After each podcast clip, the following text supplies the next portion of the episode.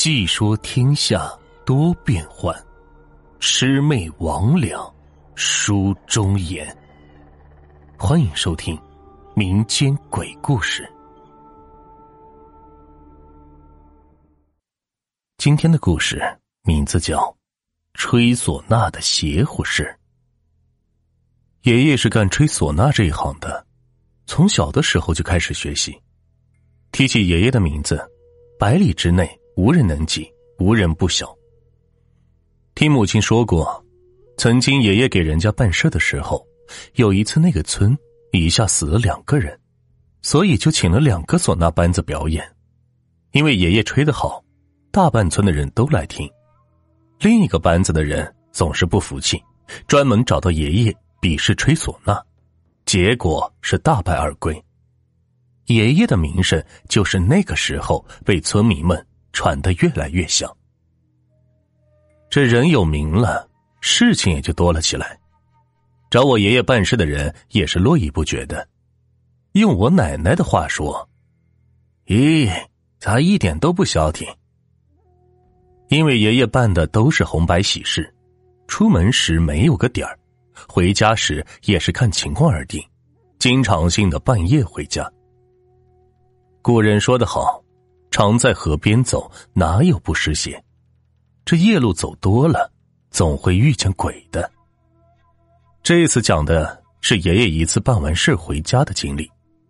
那个时候，只要老天爷一黑还不回来，奶奶总是不会先睡觉，总是躺在床上等着，直到听见狗叫声，接着就是爷爷骂狗的声音传来，奶奶就会腾的一下爬起来去开门。这样的事情，在我母亲的记忆里也是特别的清楚。母亲记得很清楚，那一天爷爷早上去办的是红事，下午老早都回来了，还带了一些纸包的糖果给我妈妈吃。回到家里没有停多长时间，邻村的一个大爷就叫我爷爷去办事，说是他们那里走了个人，让我爷爷去。待遇那时候算是不错的了。给两包烟，二十块钱。爷爷正准备拿着家伙出发，我奶奶知道了，就是不愿意让我爷爷去，因为在我们那里，一天不能办婚事，婚事就是说办了红事就不能再办白事了。如果没有办法赶上办婚事的话，也有一个办法，就是办事期间不可以看见走了的人的脸。身上要带着花木子，这花木子其实就是桃木、洋火和灶台纸。爷爷也知道不能办婚事，但是这家给的钱不少，又舍不得不干。再说这种事情也是很少能遇见的，也就没有往心里去。拿着这几样东西就出了门。后来听妈妈说，爷爷那次做事也很顺利。吹了两场，吃了顿饭就回来了。事情就是发生在回来的路上。那个时候的农村什么也没有，走夜路都是靠月光，路呢基本都是小路，有些还是从地里经过。爷爷那时正从大路转小路的岔口往家里赶，因为走路比较急，又喝了一点酒。只是朝着家的方向，就这么一直走着。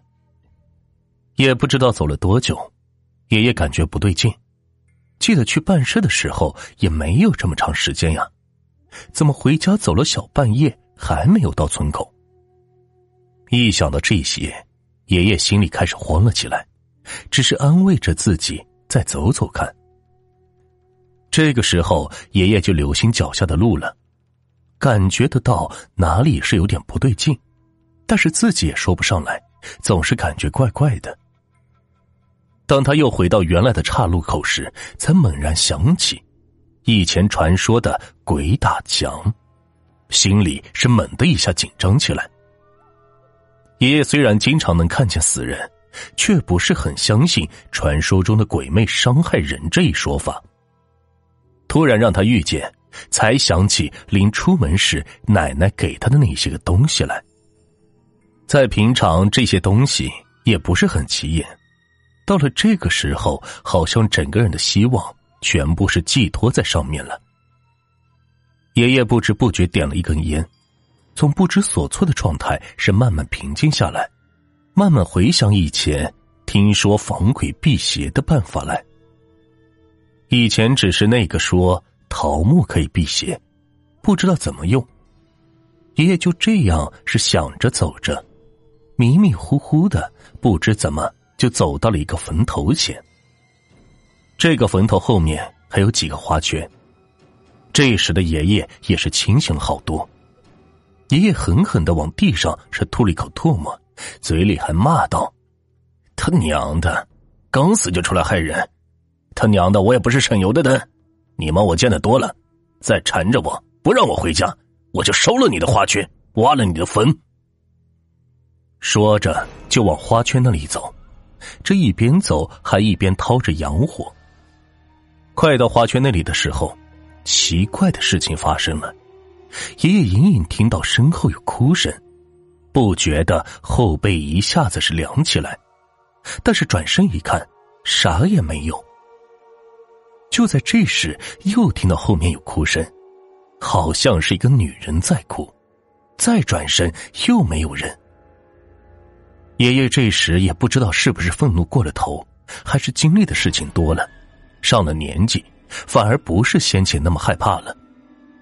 就背对着哭声开始说道：“你要是啥事需要我帮忙的，你就别哭，听我说，我要是说对了，你就别哭，说错了你再哭。”要是想害我，我就烧了你的花圈，挖了你的坟，让你没有家住。就在爷爷说完这些话的时候，再仔细听，啥声音都没有了。爷爷这才明白，原来是求他帮忙的，就说道：“是不是没有钱花了，想要点钱，要我回头来给你烧一点？”说完这些，就开始仔细听。这说来也怪，隐隐约约的又听到了哭声。然后爷爷又说：“是不是家里有人让你放心不下？”爷爷说完后，又仔细的听着哭声，此时却没有了哭声。爷爷接着又说：“是不是放心不下孩子？”还是没有动静。爷爷知道了原因，就接着说。看看你是哪个村的，回头去你家里看看你的孩子，如果过得不好，我就帮你照看一下。说完这些，爷爷走到墓碑旁，看了看那个坟墓的主人的名字。我知道你是隔壁村的，回头帮你看看。你现在可以让我走了。本集就到这里，下集更精彩。